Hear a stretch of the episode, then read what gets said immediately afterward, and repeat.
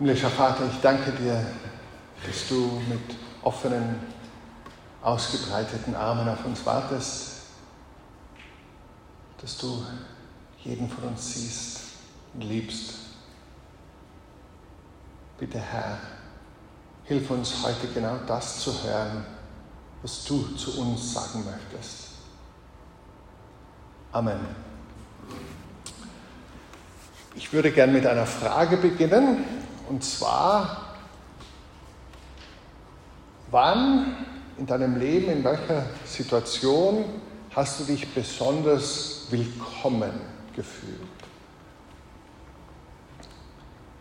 Vielleicht machst die Augen zu, gehst dieser Frage ein paar Momente nach. Welche Situation, welche Person, welches Gesicht siehst du, wo du dich ganz besonders willkommen gefühlt hast?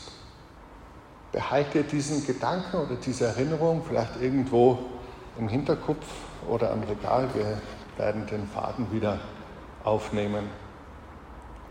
Ich habe es eingangs schon kurz erwähnt. Am 1. September 2019, also vor drei Jahren und drei Tagen, hat sich unweit von hier in einem kleinen Büro in der Ebendorfer Straße 8, das heute unser Gemeindebüro ist, eine Gruppe von ungefähr 15 Erwachsenen und ich glaube fünf Kinder waren es damals, die mit dabei waren, getroffen um gemeinsam auszutauschen, miteinander zu beten und zu sagen, hey, wir träumen von Kirche, wir träumen von Gemeinde und es könnte sein, dass Gott möchte, dass wir gemeinsam eine neue Kirchengemeinde in Wien, eine neue Gemeinde gründen. Das war der Beginn einer eben mittlerweile dreijährigen Geschichte, äh, die, die uns hierher geführt hat, zur Gründung der Citykirche geführt hat. Und die ersten paar Monate haben wir uns eigentlich grundsätzlich immer gegenseitig die Frage gestellt und Gott die Frage gestellt, von welcher Art Kirche träumen wir und welche Kirche wünscht sich Gott, welche Art von Gemeinde wünscht sich Gott. Was ist mit anderen Worten die Vision? Wovon träumen wir? Für wen soll eine Kirche, wenn es denn eine neue Kirche in Wien braucht, dieser riesigen Stadt. Für wen soll diese Kirche besonders da sein? Wie soll die sein? Was ist uns besonders wichtig? Welche Werte sollen diese Kirche prägen? Also die Vision, die Mission, die Werte ist ja heute auch im Management-Speak überall da, aber das hat schon auch einen gewissen Sinn zu sagen, wo wollen wir eigentlich hin? Und ich weiß nicht, ob äh, jemand von euch kürzlich die Website gelesen hat oder vielleicht sogar auswendig aus Erinnerung weiß, was die Vision der Citykirche ist. Wenn es jemand Wort für Wort fehlerfrei kann, dann spendiere ich ein großes Bier. Okay, haben wir schon gedacht, dass das eine sichere Wette ist.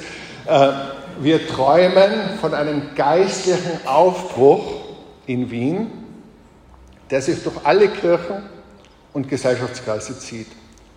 Immer mehr Menschen erfasst, in alle Lebensbereiche hineinstrahlt und diese durch die gute Botschaft von Jesus Christus nachhaltig verändert.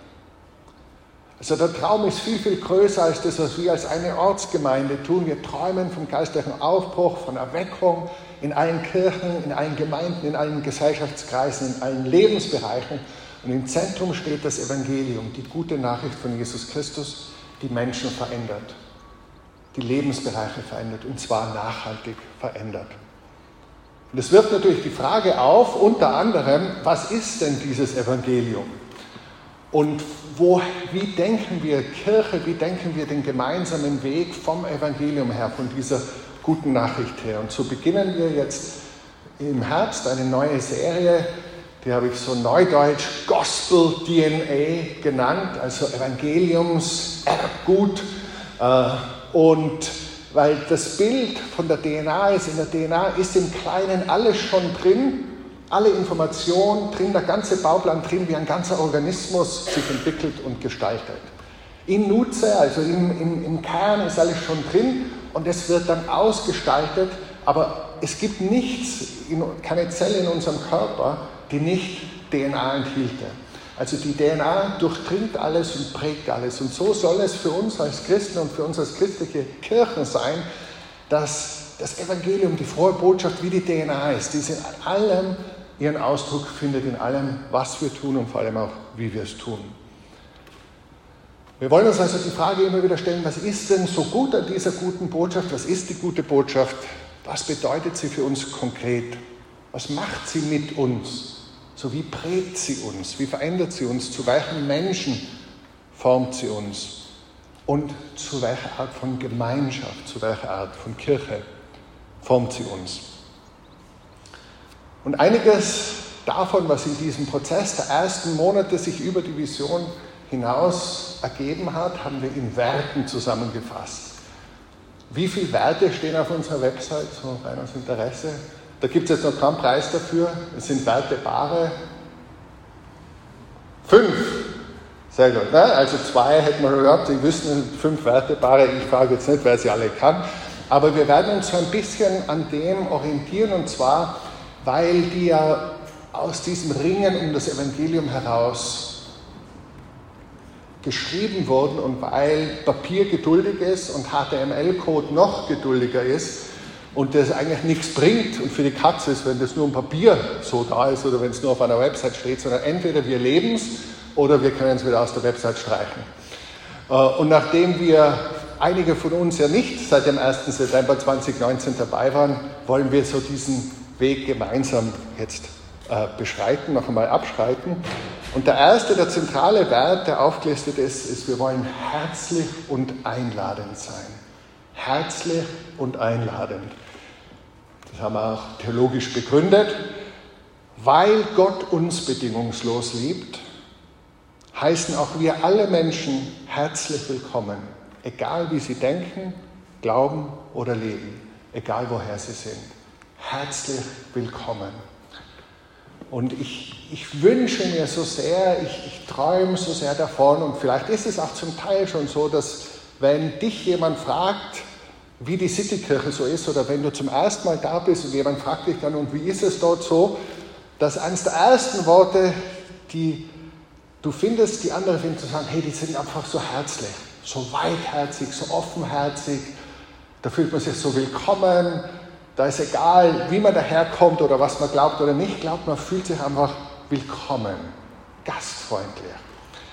Das wollen wir leben und wenn ich wir sage, spreche ich, hoffe ich, für die allermeisten von uns, die wir gemeinsam diese Kirche sind. Die Kirche sind ja nicht die, die angestellt sind oder die Ämter bekleiden, sondern die als lebendige Bausteine, als Mitglieder, Glieder am Leib diese Kirche sind und die Gospel-DNA zur Ausprägung bringen. Also der erste Teil von diesem herzlich willkommen, dieser Gospel-DNA ist, Gott heißt uns willkommen. Er erwartet uns mit offenen Armen. Gott heißt uns willkommen. Gott heißt dich willkommen. Er erwartet dich mit offenen Armen. Ich liebe dieses Gleichnis, das die Irena für uns gelesen hat aus Lukas Kapitel 15. Das Sitz im Leben Jesu, also was sich da gerade abspielt, ist in den Versen 1 bis 2 geschildert. Jesus lehrt, Jesus heilt und es sammeln sich Leute um ihn, es schauen sich Leute um ihn, die du nicht von einem religiösen Lehrer, von einem Rabbi erwarten würdest in seiner Nähe, nämlich Zöllner und Sünder heißt Zöllner, also Kollaborateure mit der Besatzungsmacht Rom und Sünder alle die, die von den sich wohlverhalteten, frommen, religiösen Menschen gebrandmarkt werden als Sünder, die die Regeln, die die Gesetze Gottes brechen. Die sammeln sich, die scharen sich um Jesus. Ganz ehrlich gesagt, nicht das größte Problem unserer christlichen Kirchen heute, dass wir überrannt werden von solchen Menschen. Und Jesus wird zur Rede gestellt von den religiösen Menschen, Führern dieser Zeit, und er sagt, was soll das? Die kommen zu dir und du isst sogar mit ihnen. Du hast Tischgemeinschaft, innige Gemeinschaft. Du heißt die willkommen an deinem Tisch. Und dann erzählt Jesus eben drei Gleichnisse und das dritte und längste haben wir heute gehört. Ganz bekannt, meistens genannt das Gleichnis vom verlorenen Sohn, wobei es richtigerweise das Gleichnis von den zwei verlorenen Söhnen und dem überdrüber Vater heißen sollte. Man kann sehr viel aus diesem Gleichnis herausziehen. Jesus beobachtet das menschliche Herz ganz genau wir können viel über uns und unsere Gottesbeziehung, unsere Beziehung zu uns selbst lernen. Wir können viel über Gott lernen. Ich werde nur an der Oberfläche bleiben und lade dich ein, selber im Laufe der Woche Tiefenbohrungen zu machen. Fest steht, dass beide Söhne, der ältere und der jüngere, vom Vater entfremdet sind. Der eine, der jüngere, lebt in offener Rebellion. Er sagt, Vater, zahl mir mein Erbe aus, zieht weit, möglichst weit weg und bringt das ganze Geld in Saus und Braus durch, macht Party, feiert ab, ist ein Thrill-Seeker, you only live once, FOMO und so weiter. YOLO, FOMO, die ganzen Dinge. Ja. Gibt er Gas, er gibt Gas. Der andere, der ältere Sohn, geht in die innere Emigration. Der hält sich an alle Regeln. Der ist immer super brav, ist immer da, macht seine Arbeit. Nach außen ganz toll, compliant, aber innerlich frisst ihn der Neid auf. Innerlich ist er voll von Bitterkeit. Und die beiden Söhne haben im Grunde dasselbe Problem. Sie sind überzeugt, der Vater meint es nicht gut mit mir. Der Vater meint es nicht gut mit mir.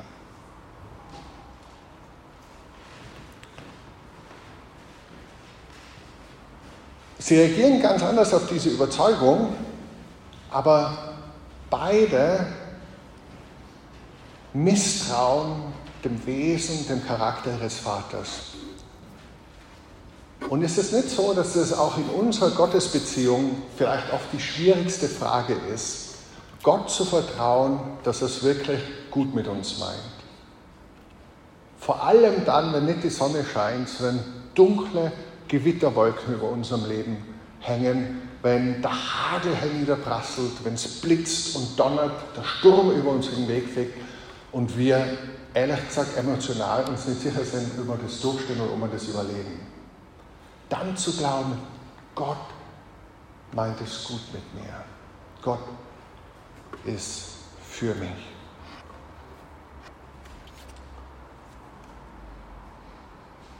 Findest du dich dort wieder, dass du manchmal an dieser Güte Gottes für dich zweifelst?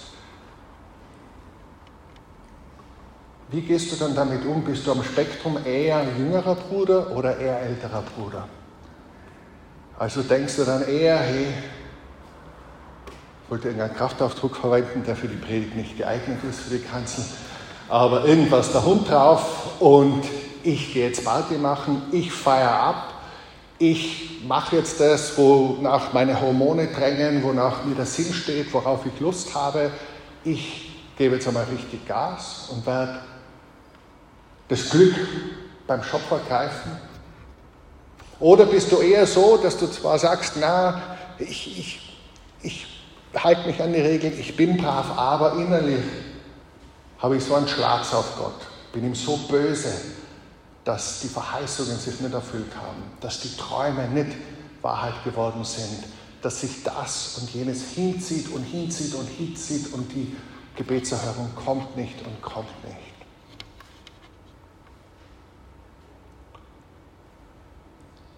Was ich an dem Gleichnis so schön finde, ist, dass Jesus uns Gott vor Augen malt und er kennt ihn wie sonst niemand. Er ist der eingeborene Sohn des Vaters, Gott der Sohn, der Mensch wurde.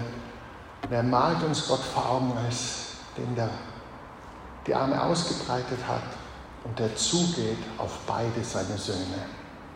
Berühmt ist der Jüngere, der in sich geht, der draufkommt, all dieses Halligalle, all dieses Gas geben.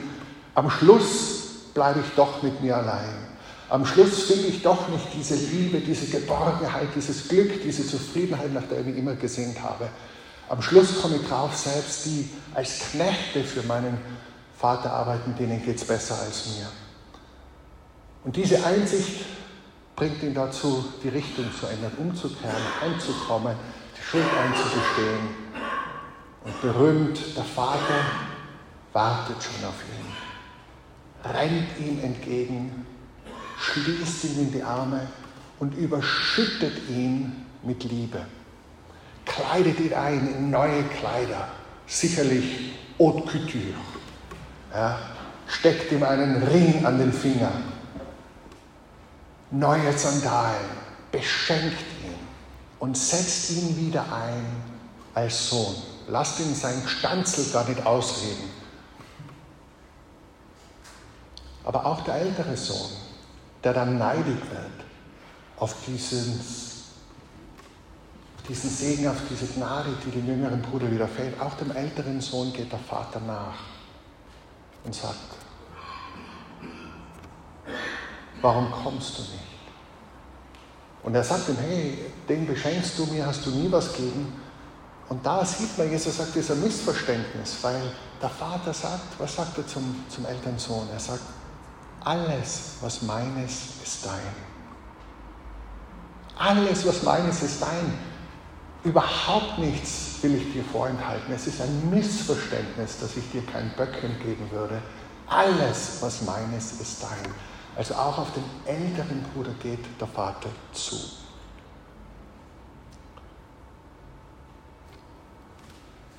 Jesus zeigt uns einen Gott, der uns zugewandt ist, der die Arme weit ausgebreitet hat, der uns willkommen heißt. Und er zeigt uns einen Gott, der die besten Partys schmeißt. Gott, der Feiern liebt, der gutes Essen liebt, der Musik liebt. Also die Bibel ist überhaupt nicht gegen Halligalle und Feiern und Freude. Im Gegenteil, die ganze Bibel weist darauf hin, strebt darauf zu, auf ein riesiges Festessen. Das Hochzeitsmahl des Lammes. Das ist der Klimax, der Höhepunkt der Geschichte des Universums, ein Hochzeitsmahl. Gott wird in der Bibel immer wieder als Gastgeber beschrieben. Psalm 23 haben wir in der Psalmenserie uns angeschaut. Du deckst meinen Tisch im Angesicht meiner Feinde, mein Becher fließt über, du hast mein Haupt mit Öl gesalbt. Jesus erzählt Gleichnisse, wo ein König oder ein Edelmann ein Gastmahl oder ein Hochzeitsmahl bereitet und Leute einlädt dazu. Gott, der Gastgeber. Kennst du Gott als Gastgeber? Als dir zugewandten Gastgeber?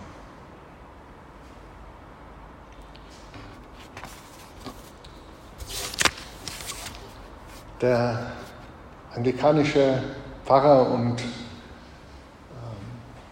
Poet, Schriftsteller George Herbert hat es in einem sehr berühmten Gedicht Love mal ausgedrückt, wie Gott die Liebe uns als Gastgeber willkommen heißt.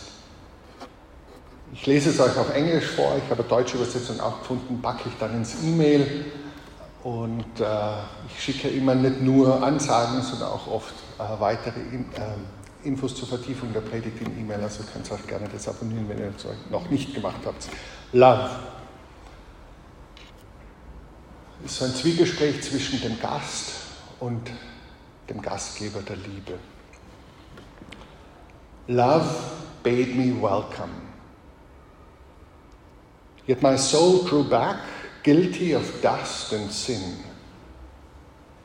But quick eyed love, observing me, grows slack from my first entrance in, drew nearer to me, sweetly questioning if I lacked anything. A guest, I answered, worthy to be here. Love said, You shall be he.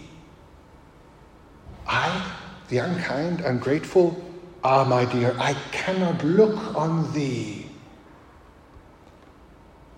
Love took my hand and smiling did reply, Who made the eyes but I?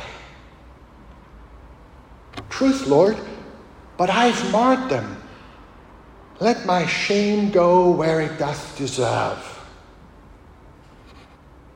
And know you not, says love, who bore the blame?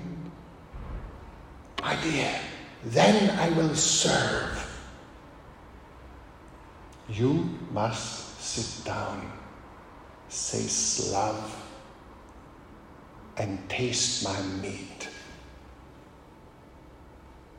So I did sit and eat.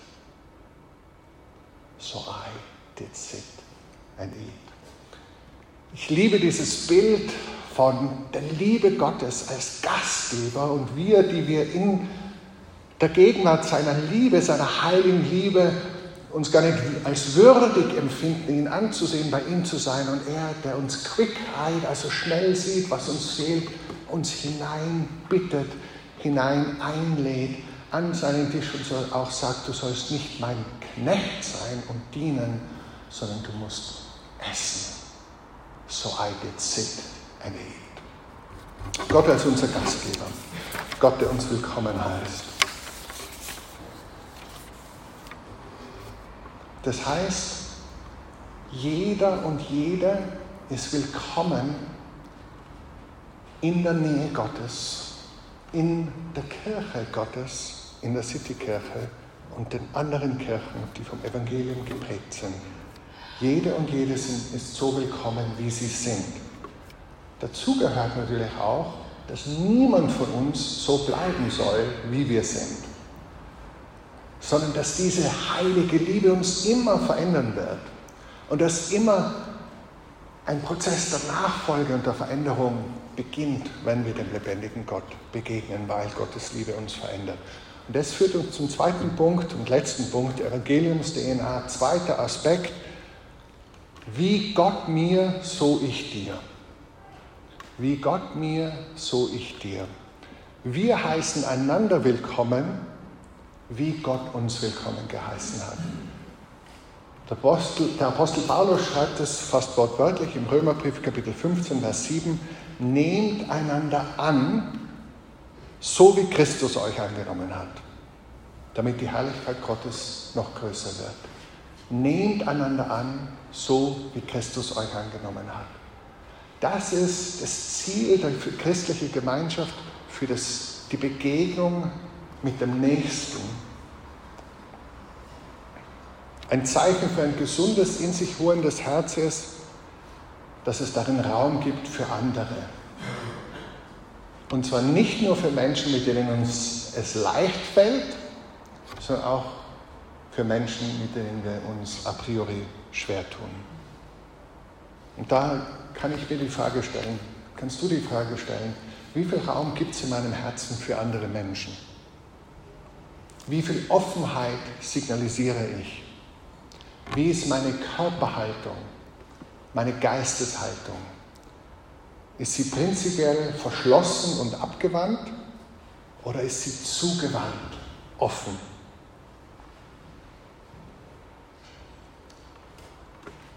Und wenn ich die Körperhaltung euch vor Augen führen könnte und die Geisteshaltung und die Herzenshaltung, die ich so mit Jesus verbinde und eben deswegen auch mit meinem Traum von der Citykirche verbinde, dann ist es genau das.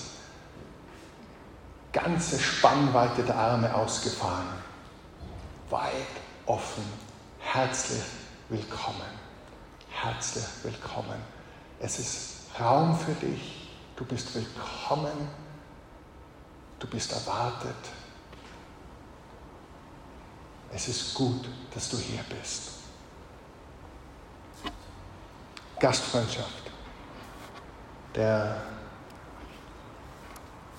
niederländische Schriftsteller und Priester Henri Nouwen hat Folgendes über Gastfreundschaft gesagt. Hospitality is not to change people, but to offer them space where change can take place.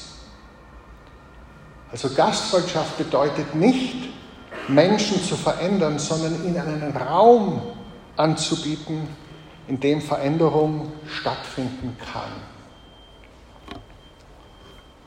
Es hat mich so gefreut, vor dem Gottesdienst habe ich kurz mit Patrick gesprochen und der hat gesagt, hey, so oft, wenn du jetzt nicht so 100% auf Spur bist mit dem Glauben, hast du ein bisschen Berührungsängste bei Christen, weil du Angst hast, die werden dich zutexten, zupredigen und missionieren. Und musst du, immer, du musst immer ein bisschen auf der Hut sein. Und ich fand es ein Riesenkompliment, äh, dass er gesagt hat, ich habe die Citykirche eben erfrischend anders erlebt. Und habe das nicht erlebt, sondern habe erlebt, dass Raum da ist zu sein. Mit meinen Fragen, mit meinem Weg, mit dem, wo ich bin. Und das wünsche ich mir so sehr, dass das in allen unseren Begegnungen immer wie diese Art von Hospitality, diese Gastfreundschaft leben. Nicht, dass wir andere Menschen verändern, sondern dass wir einen Raum anbieten im Miteinander, in dem Veränderung stattfinden kann.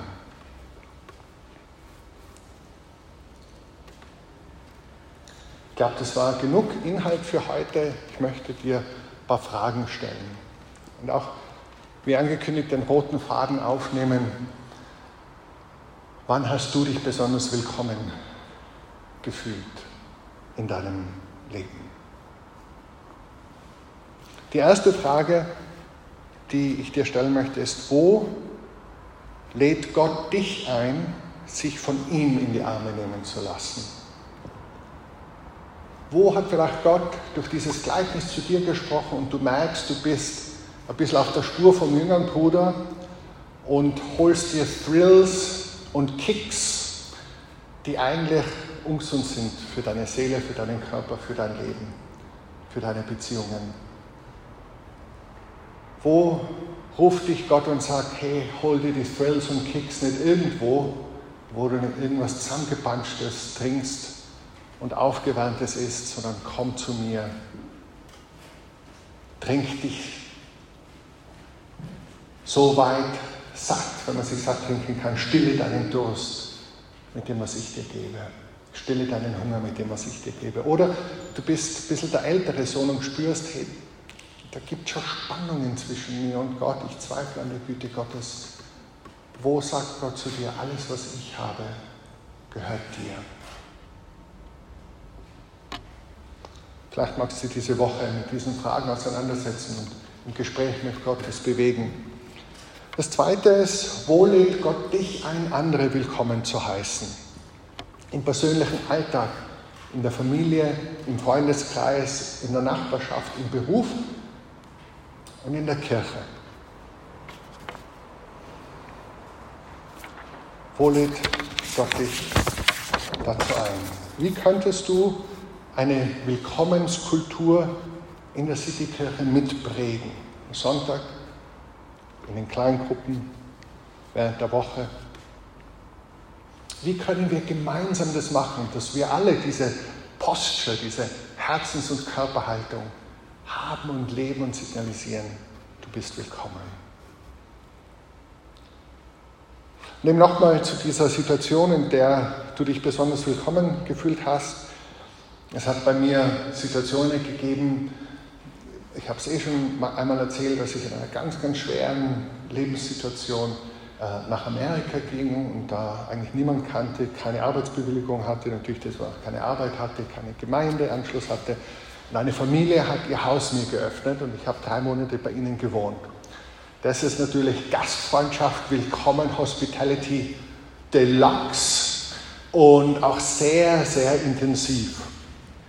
Ähm, einige von euch leben das. Und das kostet aber auch, das geht an die Substanz. Aber es muss nicht immer so viel kosten.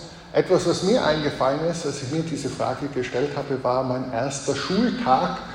Zwar nicht das, äh, kann man ja in die Volksschule, erster Schultag weiß ich nicht mehr, aber der erste Tag an der Uni in, in Oxford.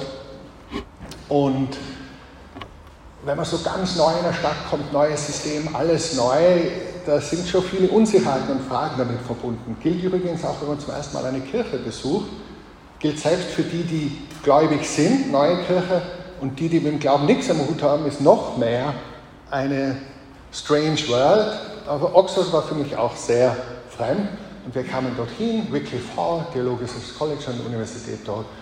Ich kam mit Helen hin und wir haben da mein Gerümpel oder äh, mein Hab und Gut äh, abgeladen in meinen, äh, mein Zimmer und am Weg ins Zimmer sind wir David Wenham begegnet. Der war der Vice Principal, also der, der zweite äh, Chef des Colleges, ein Neutestamentler, toller Theologe und Lehrer. Und hat uns sofort begrüßt und hat gesagt, hey, would you like to come in and have a cup of tea? Engländer. Und äh, wir sind in sein äh, Büro gegangen, Tee gemacht, you like some biscuits? Ein paar Kekschen. They're probably stale. Wahrscheinlich abgestanden. Waren sie natürlich alles nicht, muss man aber alles dazu sagen. Ist alles, das gehört sich so. Und es ist einfach herrlich, bei ihm am Sofa zu sitzen und zwei Tassen Tee zu trinken und ins Gespräch zu kommen, Fragen stellen zu können. Aber gar nicht, die Beantwortung der Fragen war gar nicht das Primäre. Einfach in seinem Büro zu sitzen, auf seinem Sofa zu sitzen. Er bedient uns, er macht uns den Tee. Do you take milk, sugar? Äh, wie sich gehört und da sitzt man und das, war, das hat so einen Unterschied gemacht. Das, war, das ist für uns untrennbar verbunden mit unseren ersten Stunden in der neuen Stadt, an der neuen Universität, mit den neuen Herausforderungen. Jemand, der uns eine Tasse Tee gemacht hat und uns einen Platz am Sofa angeboten hat. Das heißt, du musst nicht dein Zuhause drei Monate für irgendeinen gestrandeten Menschen aus dem Ausland öffnen, ist teuer, wenn du es machst. Manchmal reicht es, eine Tasse Tee anzubieten.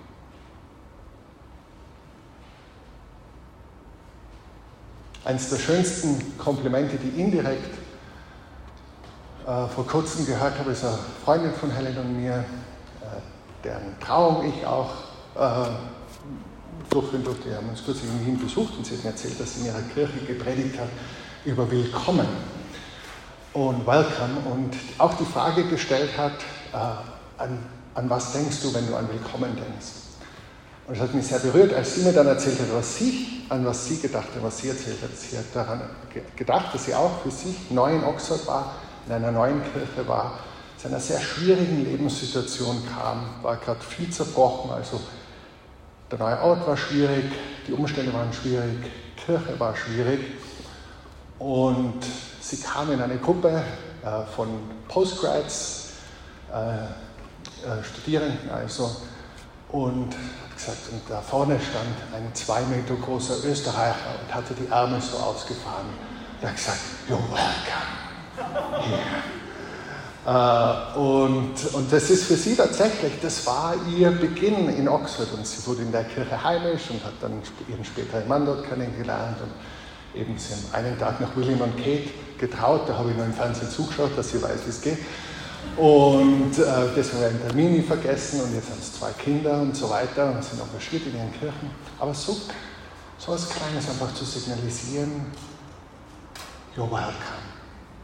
Und wäre es nicht schön, wenn ganz viele Menschen, wenn sie die Frage sich stellen, wann habe ich mich willkommen gefühlt, dein Gesicht sehen? Und sich eine Tasse Tee, darf auch Kaffee oder Bier sein, also mit der Tasse Bier ist komisch, aber ihr wisst schon, mutatis mutandis, äh, wenn sie dich vor Augen sehen. Und wenn sie uns als Gemeinschaft Augen sehen und sagen, hey, da habe ich eine Community erlebt und erlebe sie immer noch, die hat diese Herzenshaltung, diese Körperhaltung.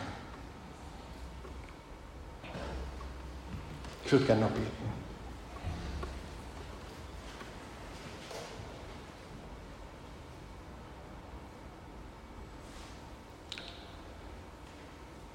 Vater im Himmel, ich danke dir, dass du kein zorniger, geiziger, von uns abgewandter Gott bist, sondern dass du ein gnädiger,